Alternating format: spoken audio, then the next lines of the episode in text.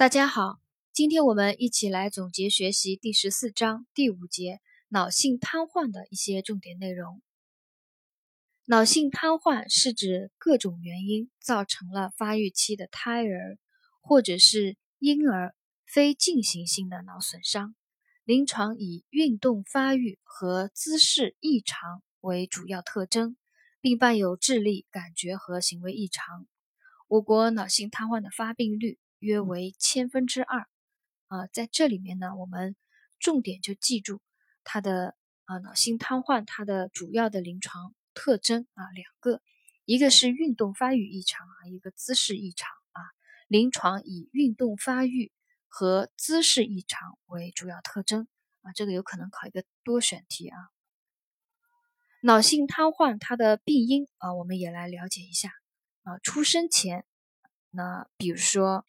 胎儿期的感染、出血、发育畸形，还有孕母因素啊，妊娠期高血压、糖尿病、腹部外伤、接触了放射线等，出生前的这些因素，可导致胎儿啊发生脑性瘫痪。出生时，比如羊水阻塞、早产、窒息、难产、产前加伤等，还有出生后新生儿缺氧、感染、外伤、颅内出血、核黄等、核黄疸等。啊，这些因素呢，都可能导致啊胎儿或者是婴儿进行性的脑损伤，发生发生脑性瘫痪。脑性瘫痪的分型啊，有两种方式来分型。第一个呢，是按照运动障碍性质不同来进行分类啊，按照运动障碍它的性质不同来分类。嗯，有痉挛型、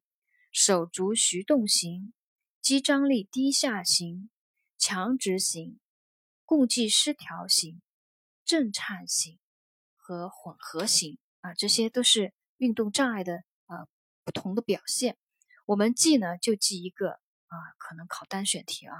按运动障碍性质不同来分类。脑性瘫痪最常见的是痉挛型啊，大家记就记这个，百分之七十啊是痉挛型，是最常见的。中枢性瘫痪类型，主要因椎体束受累啊，导致一个痉挛型的脑性瘫痪。第二种呃分类方法呢，它是按瘫痪累积的部位不同来分类的啊，比如有双瘫、四肢瘫、截瘫、偏瘫、三肢瘫和单瘫等啊，这个呢比较好理解，我就不讲了啊。脑性瘫痪的临床表现。我们重点来讲一个，就是最常见的啊痉挛型瘫痪的一个临床表现。痉挛型瘫痪在婴幼儿期即出现症状，病变主要在椎体束啊，病变主要在椎体束，表现多为双侧性，表现为肌张力增高，尤以下肢最明显。抱起时两腿交叉呈剪刀样，足跟悬空。足尖着地，上肢屈曲内收，轻症者两手动作不灵敏，步态不稳。瘫痪形式呢，可有四肢瘫、偏瘫、截瘫和单瘫。多数的脑性瘫痪的患儿还合并有智力低下、听力和语言发育障碍，其他还有视力障碍、易激惹、小头畸形、癫痫和流涎等。啊，我们讲呢。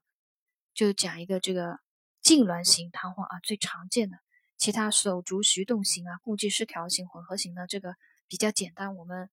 大多数都能够掌握的，我就不讲了啊。痉挛型瘫痪的临床表现呢，我再复述一遍，多在婴幼儿时期即出现症状，主要病变呢主要在椎体束，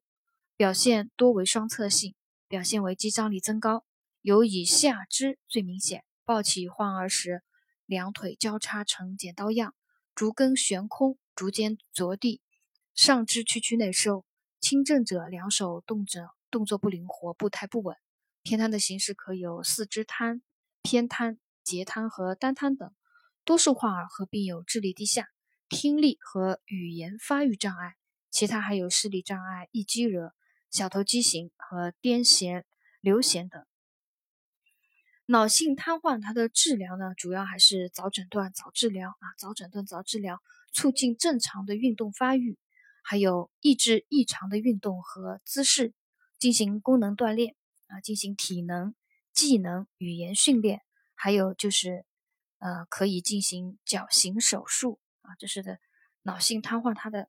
可可有的一个治疗啊，早诊断、早治疗，促进正常的运动发育。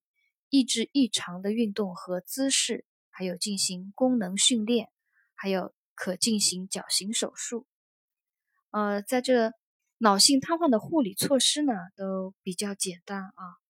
我们看到选择题肯定都能选的，都比较简单的。我们我就在这里呢就不讲了。啊，在最后健康教育里面哈，有提到了一条，就是啊，孕母要避免接触猫和狗。防止感染弓形虫病而影响胎儿期的脑部发育啊，也就是说，